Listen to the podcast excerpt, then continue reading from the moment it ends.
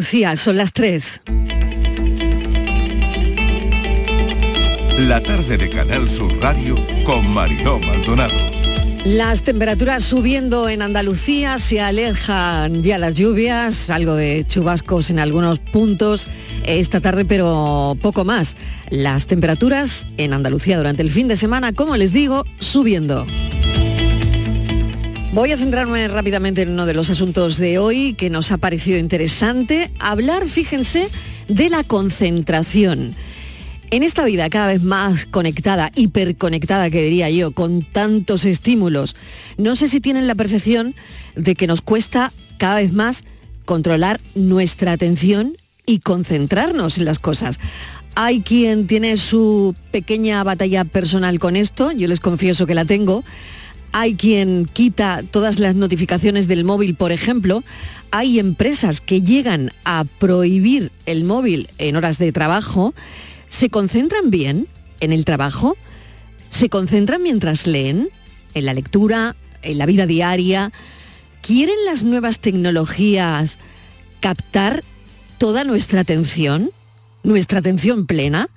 Es otra de las preguntas que vamos a analizar con expertos hoy. Prestar atención a los demás es importante, pero ¿lo estamos haciendo bien? La atención es fundamental para el proceso de aprendizaje, por ejemplo para nuestros niños que tienen la EBAU en nada, ¿se concentran? ¿Se concentran bien? Al centrar nuestra mente en la información que estamos recibiendo, somos capaces de procesarla, comprenderla y retenerla. Pero, ¿cuánto nos dura?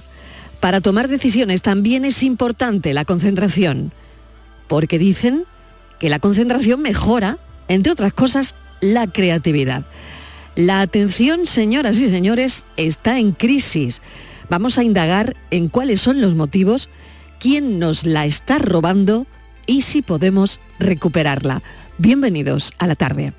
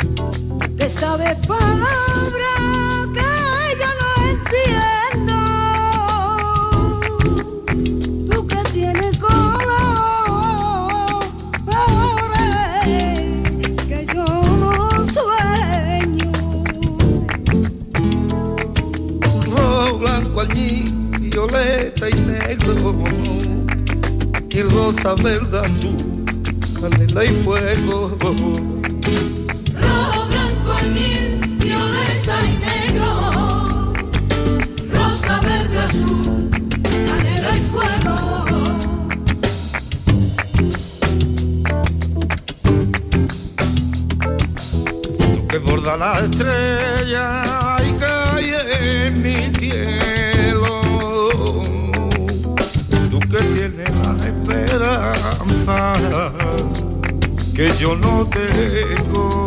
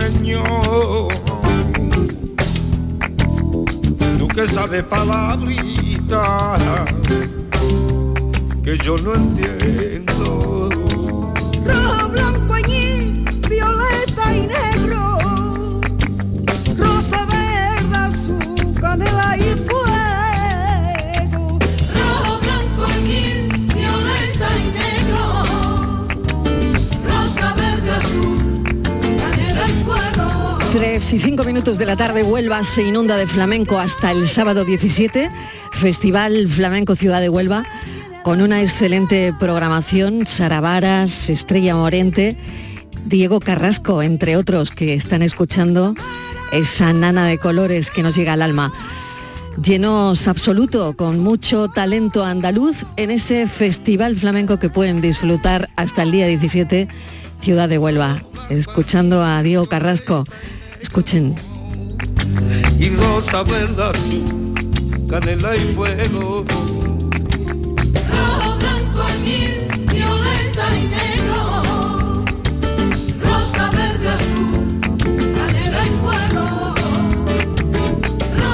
Con nuestro primer asunto de actualidad, que es un asunto serio y que tiene que ver con una asociación, la asociación Filio, ha detectado un aumento de la violencia de hijos a padres y queremos saber qué esconde todo esto y queremos saber, porque estos datos siempre nos sorprenden cuando crecen, realmente ¿Por qué? Javier Moreno, bienvenido a Mesa de Redacción. ¿Qué tal? Hola Marilo, ¿qué tal? Buenas tardes. Una violencia que emana de divorcios, dicen, con un elevado grado de conflictividad. Muchos de los niños que terminan siendo instrumentalizados por las separaciones conflictivas, al final o en medio o largo plazo terminan ellos mismos ejerciendo violencia. El problema fundamental en las separaciones conflictivas, Marilo, es que esa violencia que ejerce el menor hacia uno de los progenitores está avalada, consciente o inconscientemente por el otro progenitor, con lo que es mucho más difícil trabajar con los menores. La pregunta es si se usa con demasiada frecuencia a los niños, a las niñas, a los adolescentes contra la ex, contra el ex, qué consecuencias tiene esto, cómo se puede propiciar o cómo se puede fomentar eso que se denomina parentalidad positiva para evitar este tipo de violencia. Muy interesante esta charla que vamos a tener con Mariela Checa, psicóloga, autora del libro de las interferencias parentales a la violencia filioparental, un manual práctico para un abordaje terapéutico. Mariela, bienvenida, gracias por acompañarnos. Hola, buenas tardes, muchas gracias a vosotros. ¿Cuáles son las consecuencias más comunes, tanto para los padres como para los hijos, involucrados en estas situaciones de violencia filioparental? El por qué. Estamos buscando un poco eh, la razón, el porqué de esta violencia. Bueno, hay muchos factores y variables muy diferentes, ¿no? Eh, haciendo alusión a lo que comentaba el, compañero, eh, este nuevo perfil, esta nueva forma de violencia filioparental, hemos venido detectando que ha venido en aumento de hace unos años para acá, ¿no? Lo que llamamos la violencia filioparental tradicional, pues se daba en familias muy normalizadas, eh, donde no había procesos de separación y eh, bueno, pues había unos estilos educativos, por decirlo de alguna manera, insuficientes. Esto provocaba eh, pues que los menores se empoderaran de alguna manera, donde no tenían límites y al final pues terminaban ejerciendo esa violencia hacia sus progenitores. Actualmente hemos, hemos ido viendo, y así es un poco el desarrollo del manual que tú misma estabas comentando, cómo ha ido cambiando ese perfil y con los nuevos tipos de familia ya sabéis que de cada, tres, de cada cinco familias, tres se separan, evidentemente y no se separan de la mejor manera, muchas de ellas, eh, hemos visto un aumento de este tipo de violencia filioparental en la instrumentalización de los menores. Eh, son factores diferentes los que influyen. Si hablábamos anteriormente en esa violencia filioparental tradicional de estilos educativos insuficientes, aquí lo que hablamos es efectivamente de instrumentalización del menor, es decir, del uso del menor eh, para hacer daño al otro. ¿no? Eh, aquí lo que vemos que además no solamente tiene un perjuicio in situ para la familia en ese momento, para el nuevo sistema familiar, sino que lo que vemos es que tiene muchísimas más consecuencias psicológicas para estos menores a lo largo en su vida adulta. Yo me gustaría preguntarle, Mariela, em, factores, por ejemplo, socioeconómicos en torno, en el entorno familiar, si esto tiene influencia pasa en todas las familias, no eh, distinguen con, pues, con esto que le acabo de comentar y preguntar, ¿no? si eh, son, mm, desde luego, considerables factores como estos, el socioeconómico. Eh, antes hablábamos de familias, cuando eh, hablaba yo de violencia filioparental tradicional, sí que es verdad que eh, hablábamos de familias de un nivel socioeconómico y cultural medio alto. No estábamos hablando para nada de familias multiviolencia, que es otro perfil Sí es verdad que esta nueva fórmula, la, de los procesos de alta conflictividad por ruptura, sí que es verdad que aparece ese factor menos señalado, es decir, entran más tipos de familia. Por tanto, ya allí el nivel sociocultural, socioeconómico, no parece tener tanta relevancia. Muy interesante, muy interesante esta respuesta. El papel de la educación. Creo que planea sobre todo esto, ¿no? Absolutamente.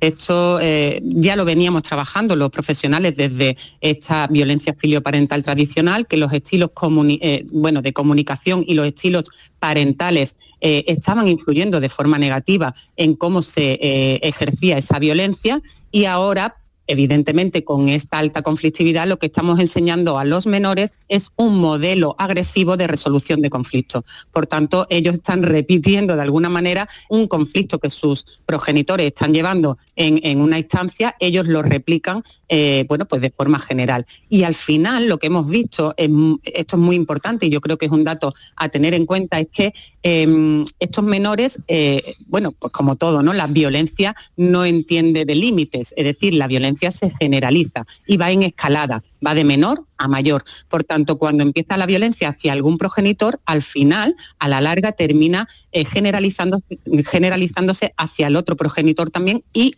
cuidado, hacia los hermanos que conviven con ellos. Eh, Mariela, ¿no sería lógico, qué tal, buenas tardes, que por ejemplo un juez o una jueza que asiste a una, a una separación, a un divorcio, que presencia esas conversaciones entre, entre los padres, em, indujera que haya un, no sé, un taller de resolución de conflictos porque está viendo lo que, lo que, hay, lo que hay ahí y cómo puede eso afectar a los niños? Porque deben ser los primeros que se dan cuenta. Mira, buenas tardes. Sí, precisamente por esto surge la figura del coordinador de parentalidad. Eh, esta figura, eh, nosotros, yo y mi compañera Yolanda de Luchi, desde la Universidad de Málaga, estamos coordinando un proyecto piloto en conjunto con la Consejería de Justicia de la Junta de Andalucía para poder implementar y para ver los beneficios que tiene eh, la figura del coordinador de parentalidad. La, figura del coordinador es una figura que ya eh, eh, tiene, tenemos referencia de ella en otras comunidades autónomas, que viene heredada de Canadá y de Europa y que viene a ejercer una protección de los menores en situaciones de alta conflictividad por ruptura. Y al final lo que termina es ayudando a los progenitores a tener un guion, un plan de parentalidad positiva, como bien decías antes, y ayudando a los menores a resolver sus conflictos de una forma no violenta, no agresiva. Conflictos tenemos todos, al final la vida consiste en resolver eh, eh, resolver situaciones y conflictos, pero la solución que le ponemos es la que tenemos que trabajar muy bien para que no derive en esa violencia. Y a lo mejor involucrar a esto también a los abogados, ¿no? Mm. Que, en, ocasiones sabemos que asesoran a, su cliente sobre la mejor forma, pues, no sé, de, conseguir la custodia de, un niño o de una niña, pero no siempre mm, eso va en beneficio del niño o de la niña, ¿no? En el proceso de coordinación de parentalidad entran también los abogados. Se trabaja con los genitores, se trabaja con los menores, se trabaja con la familia extensa, si hay abuelos, tíos y demás perjudicados o que están influyendo también en el, en el problema, que sabemos que muchas veces ocurre, y se trabaja con los propios abogados dentro del proceso para que entiendan cuáles son las pautas a seguir y todos sigamos el mismo patrón. Y por último, Mariela, em, hablamos precisamente de, la educación, eh, ahora de cómo se trabaja con la pregunta que, te hacía Javier, pero ¿hay recursos? ¿Se destinan recursos para, para esto? Es mi última cuestión. Bueno, hay eh, recursos públicos hay muy poquito, hay muy poquito. Eh, el coordinador de parentalidad, este proyecto piloto, viene un poco a poner en valor la necesidad de esta figura desde la administración pública, ¿no? Y por eso nosotros hemos eh, tomado un poquito ahí la iniciativa de poder demostrar que este recurso es necesario dentro de, justicia ¿no? y para, para ofrecerle esa solución a los menores y a las familias pero ciertamente hasta el momento, eh, pues como muchos aspectos psicológicos ¿no? y emocionales, ya sabéis que se ha considerado siempre esa atención psicológica y emocional como un eh, objeto de lujo y eh, tenemos escasos recursos públicos a nivel mm. de comunidad autónoma y a nivel nacional también, con respecto a, a poder dar apoyo, dar solución y dar intervención a estas familias. Mariela Checa, muchísimas gracias porque mm, creo que es importante poner este tipo de asuntos sobre la mesa, quizás no se habla todo lo que se debería y tal vez, como usted ha comentado, tampoco hay los recursos públicos que deberían. Muchísimas gracias, un saludo. Muchísimas gracias a vosotros. Buenas tardes. Recuerdo que Mariela Checa es psicóloga, autora del libro de las interferencias parentales a las violencias filioparentales. Vamos con otro asunto. Tengo yo una encuesta para mi compañero Javier Moreno. ¿Preparado, Javier? No sé, me estás hablando de algo, Mariela. Estaba un poco distraído, ¿eh? Discúlpame, pero me he despistado un poquito. Te, había, ¿Te falta concentración? Estoy muy desconcentrado hoy porque ya es viernes. Además, tengo la pantalla delante. Tengo ah, varias pantallas delante. Estaba mirando internet, estaba mirando el teléfono, el WhatsApp. Te pido mm, disculpas, ¿eh? Vale, vale. Eso te iba a preguntar yo. Si puedes eh, focalizar tu concentración en una tarea durante un periodo prolongado de tiempo sin distraerte con nada. ¿Tú puedes? No, porque cada vez tenemos más, más impactos, eh, no solamente publicitarios, todo lo que nos llega a través del teléfono, desvían nuestra atención, en fin, estamos perdiendo, y creo que va la cosa por ahí, estamos perdiendo, Mariló, mucha capacidad de concentración. Totalmente, yo tampoco, ¿eh? Yo tampoco soy capaz de concentrarme mucho tiempo. Y por lo que veo en casa, a los niños también les cuesta. Em, bueno, yo lanzaba esa pregunta, ¿se concentran bien en el trabajo? ¿Se concentran bien eh, mientras leen? Em, no sé, tienen algunos truquillos, porque hay quienes tenemos batallas personales con esto, ¿no? Hay quienes quitan las notificaciones del móvil, por ejemplo. Yo no sé si tú tienes mm, ese truco o tienes algunos, Javier. Mira, lo que, lo que yo te puedo contar, Marilo, es que la capacidad de atención se ha reducido, fíjate, en solamente dos décadas a la mitad, la que tenemos los seres humanos, un 50%. Apenas llega a los 5 segundos. Tú me estabas preguntando si yo tengo capacidad para seguir un tema un poco más. 5 segundos. Es una sociedad sobreestimulada en la que vivimos.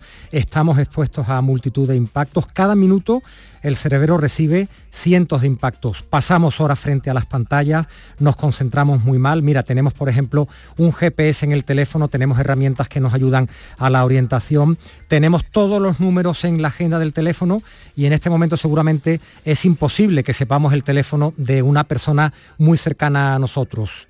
La pérdida de atención, y esa es la pregunta que nos hacemos, Mariló, ¿podría atrofiar alguna parte de nuestro cerebro? Entre otras preguntas que vamos a hablar con Raquel Marín, neurocientífica, que lleva muchos años investigando sobre la salud del cerebro. Como científica ha publicado muchísimos trabajos, muchísimos papers escritos, eh, además algunos libros. El último, Alimenta el sueño para un cerebro sano. Pero vamos a la concentración, eh, que nos interesa y mucho porque mm, ¿Quieren las nuevas tecnologías captar toda nuestra atención plena? Em, ¿Lo estamos haciendo bien o lo estamos haciendo muy mal? En fin, parece que la atención está en crisis. Raquel Marín, bienvenida. Hola, buenas tardes, Marilo. Bueno, ¿cuáles son los motivos de la atención en crisis? ¿Cuáles son los motivos? bueno, vamos a ver. Primero vamos a, vamos a intentar entender cómo funciona ese órgano que tenemos dentro del cráneo. A ver, es, un órgano que, está hecho para empezar para eh, captar, o sea, para como una especie de radar, a su vez que como una esponja, es decir, para captar todos los estímulos que tengamos alrededor. ¿eh? Tanto el zumbido de una mosca, bueno, pues entre otras cosas porque está hecho también para ayudarnos a sobrevivir, ¿no? Entonces, bueno, pues todo puede ser interesante a la hora de los estímulos externos. Bien. Y luego hay un procesamiento interno para tomar decisiones frente a esos estímulos. Hasta ahí todo bien, ¿no? Vale. Entonces, la, cuestión es que eh, cuando eh, tenemos un exceso de estímulos externos a la vez que intentamos concentrarnos en una tarea, lo que podemos generar es un exceso de, por decirlo así, de, ruido interno ¿eh? cerebral que nos impide, por una parte, captar las regiones del cerebro que están en ese momento más diseñadas para esa tarea que estamos efectuando. Véase, por ejemplo, una lectura. Imagínate, estás en el salón de casa, estás leyendo una receta del pollo al chilindrón que quieres hacer para impresionar a tus amigos, ¿no? Entonces, en ese momento, eh, si, si, tu, si tu atención se centra en la receta del pollo al chilindrón, evidentemente tu cerebro va a reclutar las áreas que están asociadas con esa actividad, ¿no? Y va a apagar, por decirlo así, las otras si en paralelo, imagínate que estás muy centrada en los ruidos de la calle, la vecina pasando la aspiradora, un perro ladrando, y encima tienes a la vez entrando WhatsApp que te están estimulando y la tablet en la cual pues incluso Google, que sabes que nos, nos espía bastante, te está poniendo noticias sobre cosas que sabe ya que te interesan a ti, porque solo a ti te van a interesar. Entonces, ¿qué ocurre? Que tu cerebro en ese momento está a, la vez intentando reclutar las áreas que necesitas para la memoria, la concentración, el, enfoque mental en el largo plazo y a su vez en el ruido externo. Eh, entonces llega un momento en el que todo ese ruido interior le, genera un auténtico caos, o sea, se pierde un poquito la optimización de aquello que tienes que priorizar lo que vas a priorizar en ese momento entonces, ¿me entiendes, verdad? Es perfectamente, como todo a la vez. Porque... Perfectamente, Raquel, porque hay veces que incluso me pasa escribiendo el guion, ¿no? Y, bueno, lo cuento a los oyentes y lo confieso aquí, y no sé a mi compañero Javier donde él lo ve que le pasa, ¿no? Pero puede ser que estamos manejando una información que consideramos muy importante para nuestro guion, que la teníamos en la cabeza y que teníamos que aplicar esa información, pues en ese momento que es cuando es necesario, ¿no? Eh, demostrando pues, que tenemos ese nivel de, retención que teníamos hace pues, seis años. Y resulta que no te viene, que no te viene esa idea, que tardas más, que te das cuenta de que no estás concentrada. ¿Esto es normal? ¿Es normal? Sí, bueno, es, normal tal y, como, tal y como nos planteemos nuestro contexto y nuestro ambiente actual, porque verás, dentro de lo que es obvio es que no, no cabe la menor duda en ningún foro, es que estamos realmente reduciendo nuestra capacidad de atención en el largo plazo.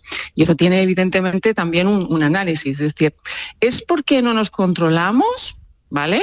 O es porque nos lo han robado, ¿vale? Porque también podría ser que, bueno, pues las tecnologías nos han robado esa capacidad, que, hombre, lo que se puede robar también se puede reponer, quiero decir, no es algo que sea irreversible, ¿no? Entonces, según, según lo quieras ver, a veces eh, tú puedes tomar la decisión de tener en tu contexto de trabajo varios estímulos que no son en ese momento absolutamente imprescindibles para, por ejemplo, la receta del pollo al chilindrón, ¿vale? Sin embargo, pues por alguna toma de decisiones has decidido tener todo eso alrededor. Fundamentalmente porque tenemos una gran tirana en nuestro, en nuestro cerebro que se llama dopamina, que es la que nos genera la motivación. Y a lo mejor estás deseando en ese WhatsApp que te aparezca, yo qué sé, eh, estás pendiente de una gran noticia. Entonces tu dopamina está diciendo, mira, ¿te importa dejar el WhatsApp porque quiero ver si me llega la noticia esa que estoy esperando maravillosa, ¿no? O, o cualquier cosa, o estás pendiente de que tu hijo te tiene que llamar cuando salga del entreno y entonces estás ahí pendiente, no, tu dopamina está en el hijo, en el entreno. Entonces eso ya implica un autocontrol con respecto a qué quiere, quieres priorizar. Pero también está la otra parte, es decir, la parte robada, en la cual, eh, pues bueno, eh, como digo, por ejemplo, Santo Google, tú empiezas a leer un artículo, ¿no? Eh, pam, pam, pam, y de repente, ¡ting! anuncio, la casa de tu vida. Y justo estás buscando una casa porque Santo Google sabe que tú estás buscando una casa. ¡Pam! Y entonces, ¡ah! En ese momento la dopamina se va hacia la casa, con lo cual el artículo queda ya en segundo plano. ¿Ok? Y eso sería robado, evidentemente, porque tú estabas intentando concentrarte y realmente tenías un autocontrol hasta que vienen las tecnologías y adivinan qué es lo que activa tu dopamina. Nos estamos entendiendo, ¿no?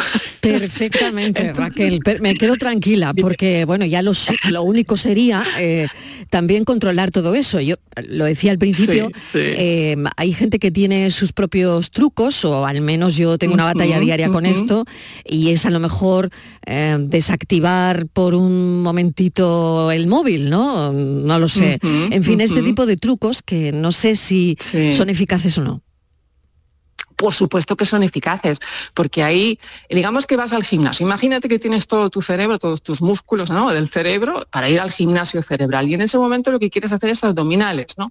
En ese momento las pesas no te van a hacer falta, ni la cuerda, ¿no? Entonces tú, cuando vas a, a entrenar tu cerebro en esa tarea que quieres efectuar en ese momento, si te centras en la parte que sería las abdominales del cerebro, en ese momento vas a eliminar todo lo que es superfluo, como puede ser la cinta o las pesas, ¿de acuerdo? Entonces generas ese entorno en el cual te sientes más cómoda para hacer las abdominales. Eso trasladarlo al cerebro y sería algo similar, ¿de acuerdo? Eh, podríamos también hacer eso. Lo que pasa es que eh, aquí hay una, trampa en ese sentido, y es que a medida que vamos perdiendo esa capacidad de atención, también hay otra parte que, es, que viene acompañando, que es la pérdida de la capacidad de retención. Y eso sí puede ser un tremendo problema, porque ahí lo que tenemos es la sensación de tener una merma en la memoria en el largo plazo. ¿de acuerdo? Y luego además el ruido, la rumia que se llama, la, ruida, la, rumia cerebral, si estás, eh, digamos, mucho tiempo en, la rumia tuya interna, te impide también conectar mejor con la atención hacia los demás. Y eso es muy típico, por ejemplo, en las personas que viven solas, que llega un momento en el que como ellos se hablan, ellos se contestan y tal, el cerebro va, a toda velocidad en una conversación de ti contigo misma, ¿vale? Y entonces luego cuando sales a la calle e intentas interaccionar con los demás, tú misma crees que ya te han contestado y te has contestado tú, por ejemplo, ¿no? Entonces empiezas a interrumpir a todo el mundo, a creer que te han dicho algo, incluso te enfadas frente a cosas que ni siquiera has contrastado, ¿vale? De los demás, etcétera, ¿no? Y eso es lo que muchas veces las personas están sintiendo, es un aumento eh, eh, agudizante de, lo que es la, ansiedad y la sensación de estrés, ¿no? Por esa sensación de, perder un poquito el control de tu propia mente, ¿no? Y luego es verdad que eso genera también mucha ansiedad con respecto a la dopamina, porque la dopamina, como digo, es una gran tinana, de hecho es la que más estimulamos en una adicción, por ejemplo, una adicción a, una red social, pues tienes tu dopamina constantemente machacándote para que sigas mirando quién te ha puesto me gusta, cuál es la siguiente foto que vas a poner, en qué noticia te van a, te van a, vas a captar más la atención de las personas que además, bueno, cada vez es más difícil captar la atención de las personas precisamente por eso, porque tenemos tan alto el volumen de, la atención basada en las imágenes rápidas que nos impactan, que evidentemente cada vez cuesta más que las personas alrededor tuyo tengan interés por lo que tú eres y estás haciendo, ¿entiendes?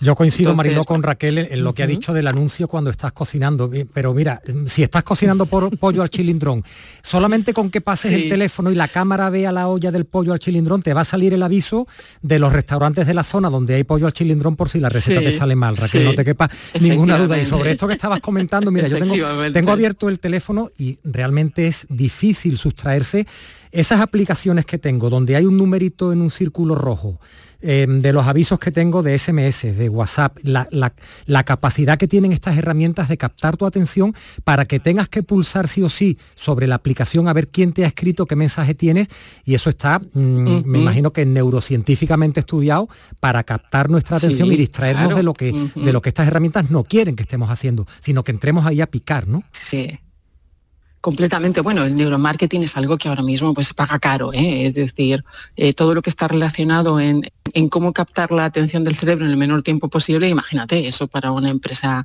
que genere una comercialización es, es, es, un, es un caramelito, ¿no? como más clientes en el menor tiempo posible. ¿no?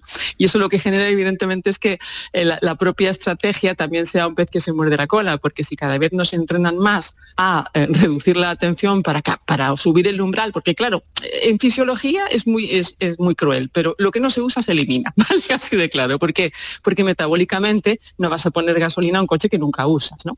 Entonces, básicamente, si tú, para tu, captar tu atención, tú tienes cinco sentidos. Bueno, si queremos añadir el umami, tendría seis. Pero bueno, si tú centras tu, atención en lo visual y en lo auditivo, entonces, bueno, pues cada vez va a costar más que algo que veas o algo que oyas, eh, que, oigas te llame la atención. ¿Sabes? ¿No? Es, así, mientras que a lo mejor reducimos la sensación del olfato, puesto que en un teléfono Ay, Raquel, te hemos perdido. Ahora, ahora te hemos recuperado. Ah, lo último, lo último, eh, que lo, hemos, lo hemos perdido, Raquel.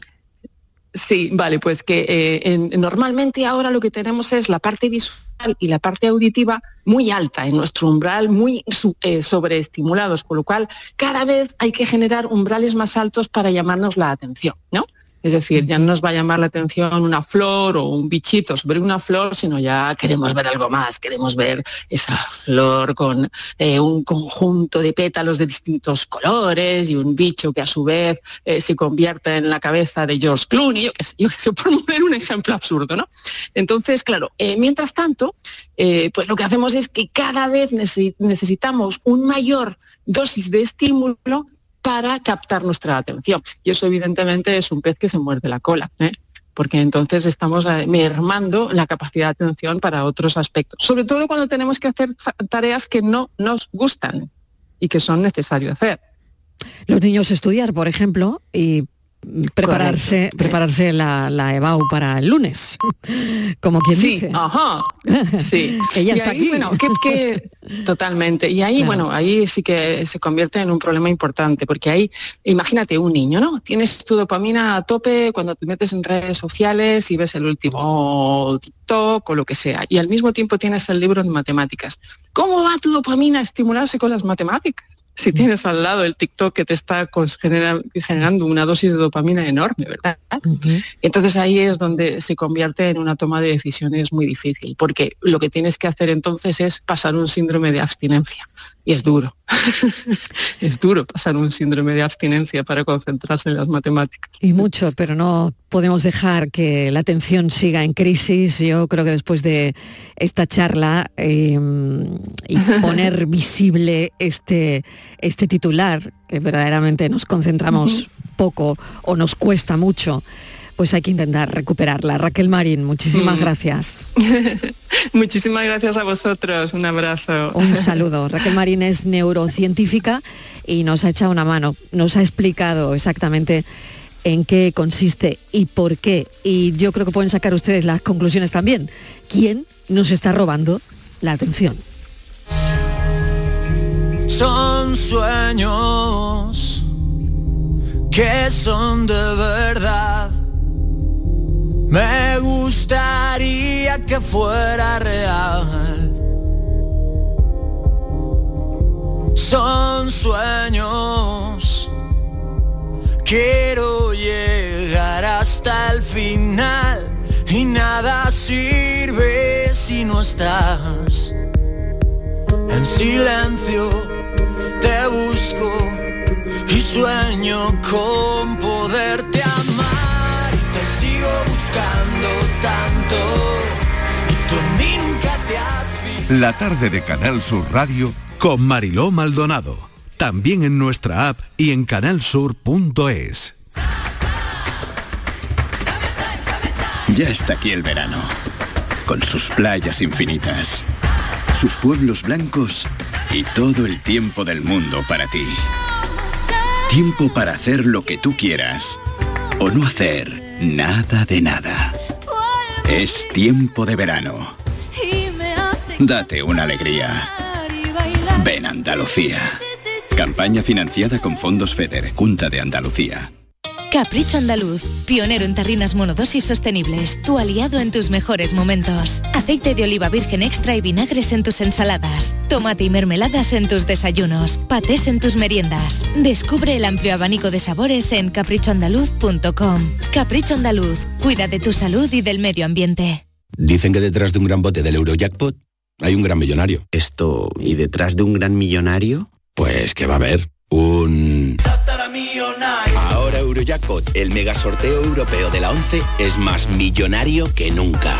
Este viernes, por solo 2 euros, bote de 85 millones. Eurojackpot de la 11, millonario por los siglos de los siglos. A todos los que jugáis a la 11, bien jugado. Juega responsablemente y solo si eres mayor de edad. Toda Andalucía y toda tu radio van contigo, cuando quieras y donde quieras. Porque la app de Canal Sur Radio tiene todas nuestras cadenas, con todos los programas que te gustan, las emisiones en directo y tus podcasts. En casa, en el trabajo, haciendo deporte, de compras, paseando, descárgatela. Tienes todo Canal Sur Radio, Radio Andalucía Información, Canal Fiesta, flamencoradio.com y Canal Sur Radio Música para ti. Toda Andalucía y toda tu radio van contigo. Más Andalucía. Más Canal Sur Radio.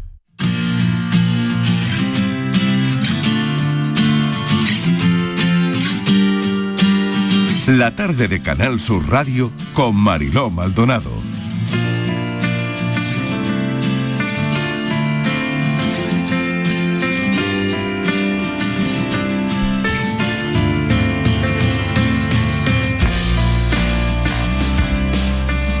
Vamos a hablarles de los pepinos de mar.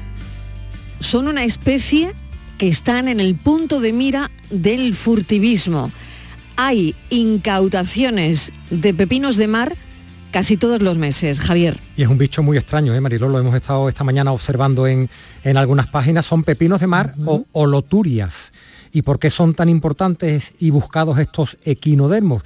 ¿Qué está ocurriendo en este momento? Estás hablando de furtivismo, efectivamente. ¿Por qué hay tanto interés en mariscarlas? Eh, hasta hace muy poquito, al menos que sepamos, no formaban parte de la gastronomía local, pero el marisqueo ilegal de este ejemplar empieza a ser ya habitual en, Cádiz, en las playas de, Cádiz, y nos hemos querido ocupar de, este asunto que seguramente se va a poner de, moda. No sé si en los restaurantes, pero mira, lo estoy viendo en, en algunas páginas, es un bicho muy extraño. ¿Se come? ¿No se come? ¿Qué pasa con la holoturia?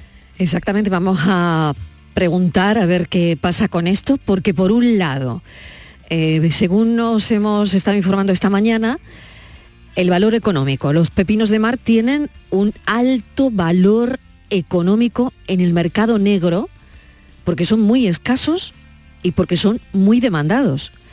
Así que esto ha creado incentivos económicos para los furtivos que, claro, lo que buscan es lo de siempre, obtener ganancias aprovechando los altos precios que tienen por, por vender estos organismos marinos, ¿no? Luego, claro, son considerados, o al menos esto parece, una delicia en algunas culturas asiáticas. Y también, ojo a este dato, que parece que se utilizan mucho en la medicina tradicional china. Juan Lucas Cervera es catedrático de zoología de la Universidad de Cádiz, es especialista en este campo, ha dirigido ya varios proyectos.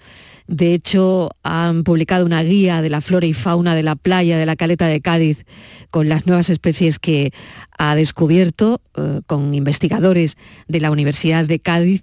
Profesor Cervera, bienvenido. Buenas tardes. Pues vaya con el pepino de mar. Bueno, el pepino de mar, eh, digamos, esta, esta problemática, eh, digamos, lleva surgiendo eh, desde hace casi prácticamente unos 10 años, no solamente en Cádiz, sino también en otras provincias andaluzas, de tal manera que en realidad aquí en Andalucía, y bueno, y si nos ceñimos a la provincia de Cádiz y a Cádiz capital, realmente desde el punto de vista gastronómico no tiene ningún interés. ¿Por qué? Pues porque pues, no está, mm, de momento no ha sido introducida en nuestra, en nuestra gastronomía, nuestra cultura gastronómica. Sin embargo, en otros sitios de España sí hay mm, determinados platos que utilizan la, las holoturias, los pepinos de mar, a pesar de que tampoco es que sean unos platos, digamos, unas, unas recetas top, ¿no? Aquí el problema está en, como ha comentado en la introducción de la cuestión, en que hay eh, países de, Oriente en donde son muy demandados, eh, tanto desde el punto de vista de, de la gastronomía como también desde el punto de vista de la medicina o por, mm, digamos, tener determinadas propiedades que son químicas que son apreciadas en esos países.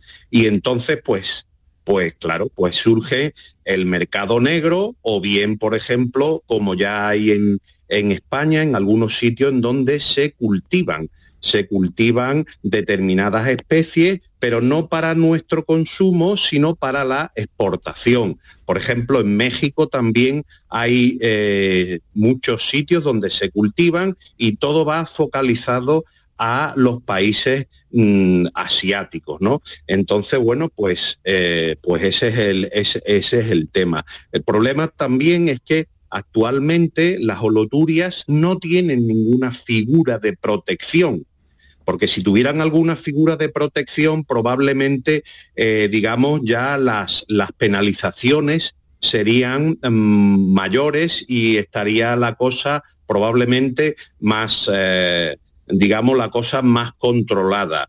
Pero como no tienen ninguna figura de, ninguna figura de protección, pues entonces las penas son o las multas, si te cogen, son realmente pequeñas. Te, quitan el, lo que hayas cogido y, ya está.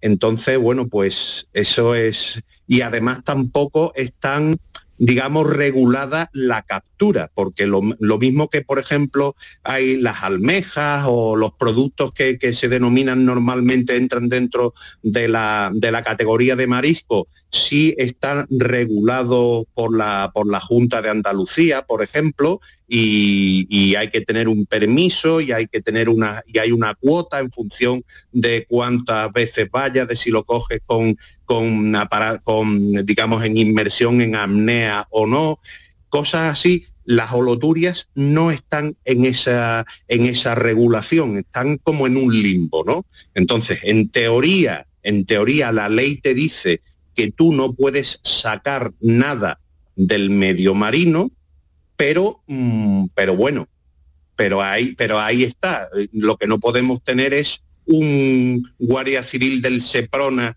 cada medio metro. Y son, bueno, la verdad es que los pillan, ¿eh? Los pillan, aunque parece por lo que usted...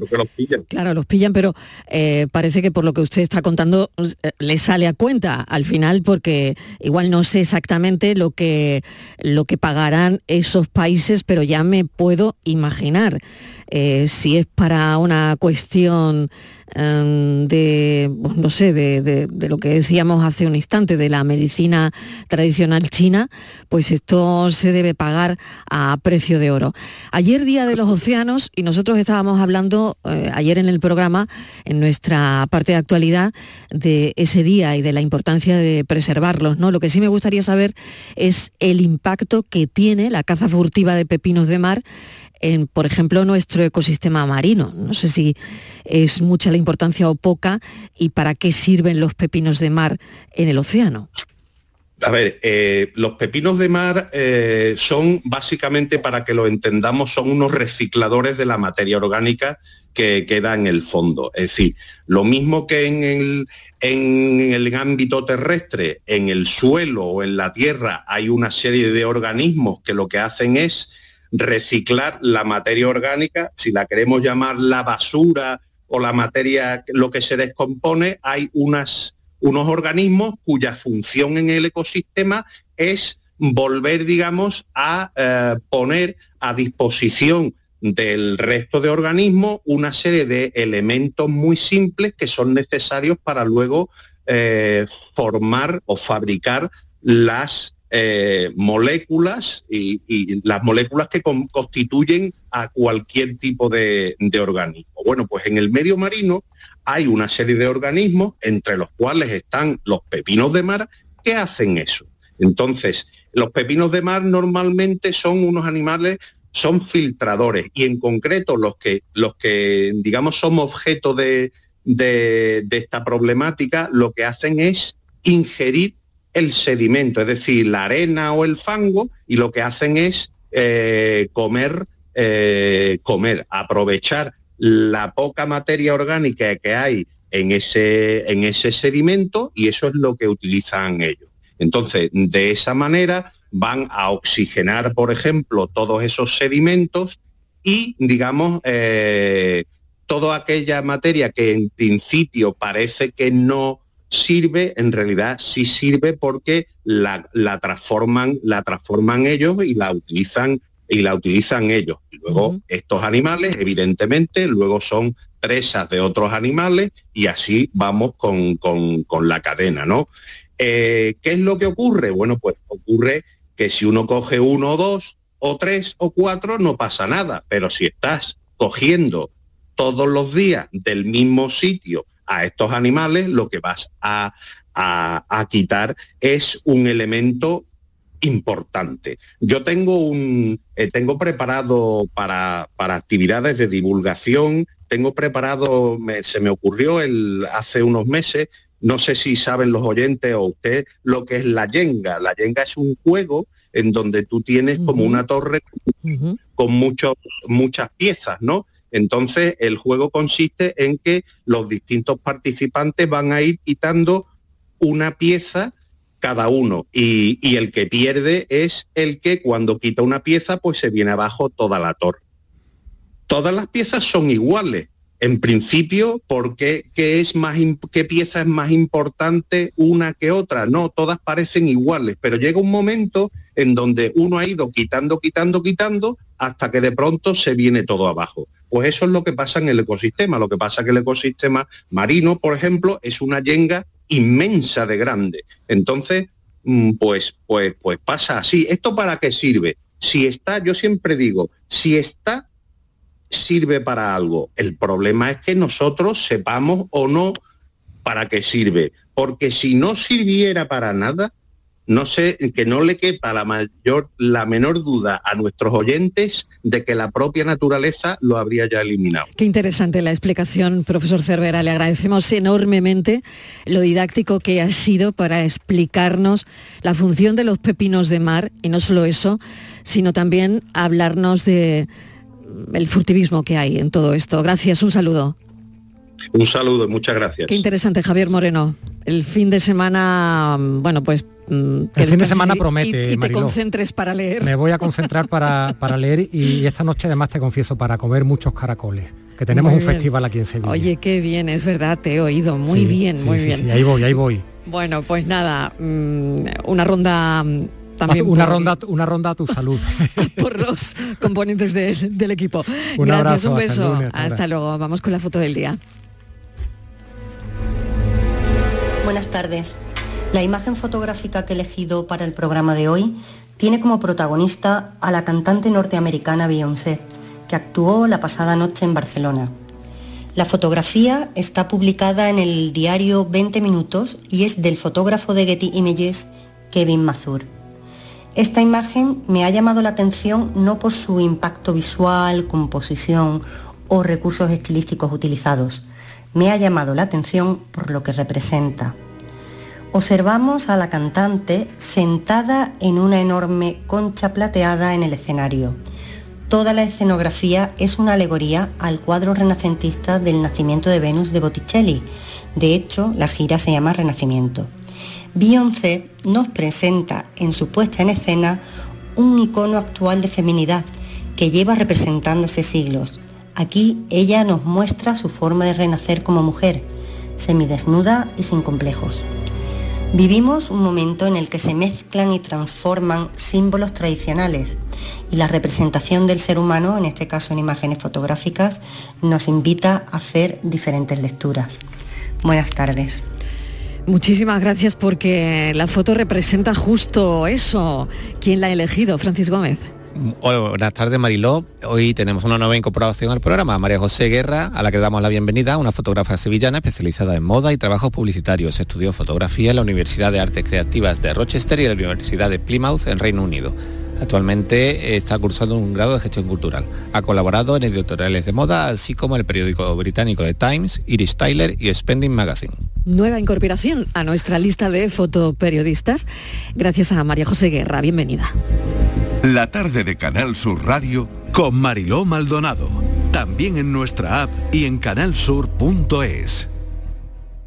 Ennio Morricone, el concierto oficial dirigido por Andrea Morricone llega el 13 de julio hasta icónica Sevilla Fest como única fecha en España. Disfruta del homenaje musical al mayor compositor cinematográfico del mundo, autor de bandas sonoras míticas como Cinema Paradiso o Los Intocables, junto a la Orquesta de Córdoba y el coro Ciryab en la Plaza de España de Sevilla. Hazte ya con tus entradas en icónicafest.com o en la Teatral de Sevilla. La sombra, la sombra vendo Don Manuel Hidalgo, responsable de ventas de Tordos Quitasol, nos informa. En esta época del año podemos instalar con comodidad todo tipo de tordos y carpas en todos los modelos y sistemas, tordos con motor y tordos automáticos. Pero eso saldrá carísimo. Ese es un error, José Antonio. Estamos con precios en promoción y con facilidades de pago. No me digo más. Llámenos al 954 33 29 88. Recuerde, 954 33 29 88 y olvídese de aquello ya tan lejano de... Leopoldo, échame el tordo. Y pase a la modernidad, a... Corrito, dale al botoncito. Tordos y carpas quitasol, la sombra de Sevilla. La sombra,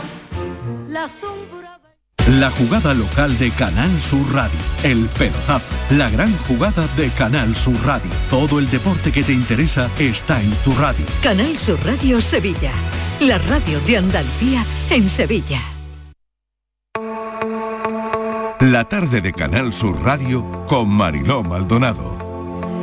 Los más jóvenes vienen a esta tertulia para hablarnos de sus inquietudes. Pilo Martín, ¿qué tal? Bienvenido, Pilo. Hola, hola, ¿qué tal? Hoy tenemos con nosotros a Beltrán Martínez y Natalia Guerra. Beltrán, ¿qué tal? Bienvenido. Hola, buenas tardes. Y Natalia, Natalia, ¿cómo estás? Muy bien, la verdad, muchas gracias. Pilo, creo que queremos poner sobre la mesa la selectividad que está ya a la vuelta de la esquina, la EBAU. Y bueno, mm, no sé si tú recuerdas cómo fue la tuya, Pilo. Pa- para olvidarla, yo ahora cuento una anécdota de, de la mía, porque yo creo que esto, Beltrán y Natalia lo saben, bueno, Beltrán y Natalia están haciendo su selectividad en la radio particular porque tienen Ujú. 17 años, es la primera vez que vienen, y dentro de tres días se enfrentan a selectividad, con lo cual ahora nos contarán, ¿no? Pero la mía fue muy especial, Mariló, porque, eh, la- bueno, yo el primer día tenía que hacer comentario de texto lingüístico, lo que es lengua normalmente, y comentario de texto histórico, lo que es historia, ¿no? El hombre que estaba en Cádiz vio los sobres y se confundió. Y abrió en la hora de historia, que era la primera hora, abrió el de lengua y nos lo repartió a cuatro. Yo estaba en la última fila por intentar rascar algo. Yo era un buen estudiante, ¿eh? pero digo, bueno, me voy a sentar allí por si acaso algo, algo pasa por aquí. Y me cayó el examen de lengua a la hora de historia. Entonces yo tuve las preguntas de lengua no sé, dos horas antes del examen de que correspondían. Se formó una increíble, nos encerraron en la sala, no nos dejaron salir al servicio, aquello fue, no había, no había todavía WhatsApp, ni había, eh, no sé, internet en los móviles, pero sí había SMS. Entonces, claro, ya automáticamente las preguntas se sabían en un montón de sitios y tuvieron que cambiar el examen de lengua, suspenderlo, no lo hicimos ese día, no lo hicimos el lunes, lo tuvimos que hacer al día siguiente, el martes por la tarde, de forma excepcional tuvieron que sacar uno de los exámenes suplentes porque ese examen se, se invalidó. Y, y fui protagonista anecdótico de, de la situación, pero fue muy gracioso porque, claro, cuando hablo con gente de mi promoción y hablamos de chascarrillos, digo, ¿tú te acuerdas de que en selectividad tuvieron que cambiar el examen de lengua? Pues fue por culpa mía. O sea, que cosas de estas te pasan a veces y, y fíjate tú, con los nervios que tú vas al examen, ¿no? Y tal, y que de repente no sepas si va a caer una cosa, si no, si te dejan salir, si no puedes repasar, si... En fin, aquello fue un poco caos, pero salió bien, salió bien. Bueno, eh, hablábamos hace un momento de la concentración, de la atención, cómo ha disminuido la concentración y cómo va disminuyendo eh, a medida que bueno vamos teniendo eh, más cosas a nuestro alrededor que nos hacen perder continuamente la atención. Yo quiero preguntarle a Beltrán y Natalia si les cuesta mucho concentrarse o no. Y luego Pilo, lo quiero comentar contigo también porque seguro que tú sabes a lo a que me, me, cuesta, refiero. a mí me cuesta, a mí me cuesta. Claro, sobre todo porque, claro, tenemos las redes sociales, tenemos ahí eh, TikTok, por ejemplo, y preparándonos, como decía la neurocientífica con la que acabamos de hablar, preparándonos el examen de matemáticas, por ejemplo.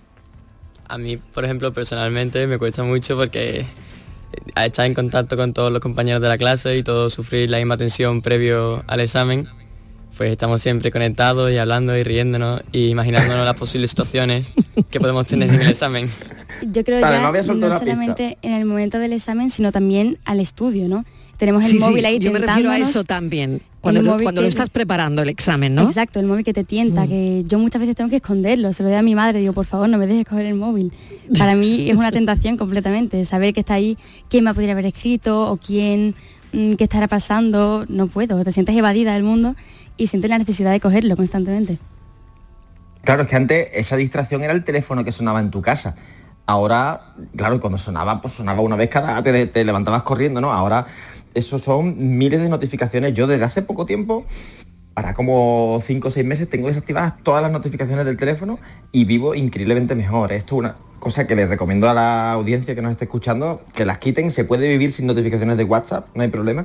Pero contaba también una pista y decía que es interesante escuchar a Beltrán y a Natalia. Yo los conozco en clase y Beltrán es un alumno bueno, pero un poco, no sé, o sea, Beltrán se fue a la final de, de la Copa de la UEFA en Sevilla teniendo la selectividad, o sea, fluye mejor, fluye mejor. Pero y Natalia, Pilo, lo tienes que contar, Pilo. Sí, porque Natalia es súper responsable, entonces son como los dos caminos, los dos van a sacar muy buena nota, pero cada uno lo vive a su forma. Sí, ¿no? vamos, yo creo que a mí me pasa lo que a ti te pasó en selectividad, Pilo, y yo mm, soy una persona súper cuadriculada, y a mí me pasa eso, yo... oh, Bueno, se pero me hay que ir todo. preparada, Natalia, claro, para que una cosa así te pueda ocurrir. Claro. Y controlar, supongo, ¿no? Y controlar eh, ese nerviosismo, ¿no? Que, que te va a entrar cuando, cuando mm, pueda ocurrir, que esperemos que no, una situación como la que cuenta Pilo, ¿no? Sí, la verdad que es un poco complicado decirlo porque siempre decimos vamos a ir tranquilos, vamos a ir confiados en nosotros mismos, sabemos lo que sabemos, sabemos cómo podemos defendernos, pero a la vez creo que es inevitable sentir ese nerviosismo y esa sensación de qué va a pasar, cómo será el examen. Yo no sé si lo hemos preparado, pero nosotros con nuestros compañeros nos imaginamos todas las situaciones hipotéticas que pueda haber en el examen y cómo reaccionaríamos, cuál sería, qué haríamos, no sé, todas las preguntas posibles, si no las sabemos, si no no las sabemos. Sí, también es una manera... Oye, y el partido bien, ¿no, Beltrán? Sí, el partido fenomenal. Bueno, hay una cosa, que hay tiempo para todo, ¿no? Si uno se organiza bien, si uno no mm, pierde el tiempo, creo que sí, ¿no? Esto es lo que... Y si uno se concentra lo suficiente, eh, probablemente haya tiempo para todo, no lo sé. A ver, pregunto. Yo considero que es una parte fundamental también saber organizarse en el estudio y saber las horas que dispones y las horas también que necesitas descansar, porque es imposible estar de 8 a 8, 12 horas mm, parando solamente para comer, a lo mejor eh, yo considero que es imposible. Para mí es fundamental ese descanso, ¿no? A lo mejor para hacer deporte, aunque sea durante media hora, o para mm, salir a dar un paseo, lo que sea. Hombre, No sé yo si mi descanso habrá sido, habrá sido excesivo, No, no creo, no. pero bueno, lo cons- considero que lo llevamos bastante bien los dos y que esperemos hacer un buen examen. Claro que sí, Yo yo, creo, yo Mariló- estoy convencida. A ver, Pilo. No, decía que no, no te da a ti la sensación de que, y seguramente aquí nos está escuchando, de que cuantas más cosas haces, más tiempo te da. Y que hay días perros en los que te levantas, empiezas a no hacer nada y se te va el día y dices, "Pf, no me ha dado tiempo a nada. Y Ujú. sin embargo hay días que los encaras, dices, "Uh, pues yo tengo energía, ¿no? Y te pones a hacer, te pones a hacer, te pones a hacer, y cuando te miras el reloj son las 2 de la tarde y dices, ostras, todavía me queda toda la tarde, ¿no? O sea, que yo creo que esto también... Pero hablabas del nerviosismo, hay una cosa que a mí me gusta de, de estar nervioso cuando, cuando trabajo, ¿no? Cuando hago cosas, que es que me hace estar muy atento. O sea, cuando me, cuando me relajo, que esto también es todo lo contrario, ¿no? Siempre se dice, oye, que hay que ir muy relajado. Yo creo que eso es malo, porque relajarte mucho, mucho, mucho te apachona, ¿no? O sea, te, te, te- te deja un poco... El otro día, el tenista este que perdió contra Carlos, ¿no? Decía, ostras, y que ahora es está que- jugando Carlos con Djokovic. ¿eh? eso es, dice, Sí. ostras, es que me he tomado melatonina y me ha dejado un poco como atontado, como adormilado. ¿no? Porque le faltaba ese nervio y esa adrenalina que, que es buena. O sea, yo soy defensor de las causas perdidas. Ahora después te defenderé que distraerse también es bueno. ¿Por qué? A ver, ¿por qué distraerse? Bueno, a ver, porque que- depende, ¿no? Depende, porque La- si, si es para prepararte un examen y no te cunde, Claro, pues claro, malo. no te cunde porque tienes un montón de inputs exteriores, ¿no? Claro. Claro, pues ahí la hemos Hay, hay que saber ¿no? encontrar la virtud. Pero, pero mira, hay una cosa que, que hay que desterrar. Yo toda mi vida he convivido con, con dos problemas, que era que me distraía mucho y que era muy desordenado. Pero eso me ha hecho tener habilidad para, para, no sé, para que cuando cambian un examen de selectividad yo esté feliz. O sea, me refiero, esté disfrutando del momento, porque estoy acostumbrado a vivir en entornos más inciertos, eh, con una, o sea, con una cierta limitación, ¿eh? me refiero. O sea, no es un desorden que tú no tengas control, ¿no? Pero con, con un- una convivencia con la distracción también surgen cosas, porque alguien que se distrae es alguien que está muy atento al mundo, ¿no? Con los ojos muy abiertos, con los oídos muy, muy, muy, muy grandes, ¿no? Para estar pendiente casi a cualquier cosa. Si tú eres capaz de concentrarte en ciertos momentos y eres distraído en otras, pues no tienes que tener este sentimiento de culpa que siempre hemos tenido los desordenados y los distraídos, ¿no? Que es como, ostras, es que no te concentras lo suficiente, para algunas cosas no se te dará bien, para seguramente trabajos que requieran una concentración, pues no sé, controlador aéreo, ¿no? A lo mejor no se te da bien, pero para otros trabajos más creativos, donde tengas que encontrar, no sé, cosas, ¿no? Eh, eh, del entorno, observar, escuchar, a lo mejor se te da mejor. O sea, que esto Claro. también es relativo. Muy bien, pues me queda un minuto, Beltrán y Natalia. eh, ¿Qué queréis hacer? ¿Qué, ¿A qué nota eh, aspiráis? No lo sé si esto es un problema o no. Eh, nada, 30 segunditos para cada uno. Beltrán. para mí la nota no es un problema debido a que la, la carrera que quiero estudiar es Administración y Dirección de Empresas y su nota no es que sea muy alta, pero sí que es verdad que quiero sacar una buena nota para yo tener la satisfacción personal Muy bien. Claro, yo igualmente. Eh, mi propósito es sacar, dar el máximo de mí y sacar lo máximo que yo pueda alcanzar y ya una vez con a base de esa nota ya decidir un poco pues en qué carrera puedo entrar mejor, ¿no?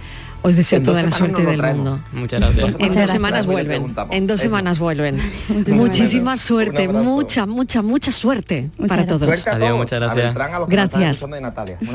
Suerte, un abrazo.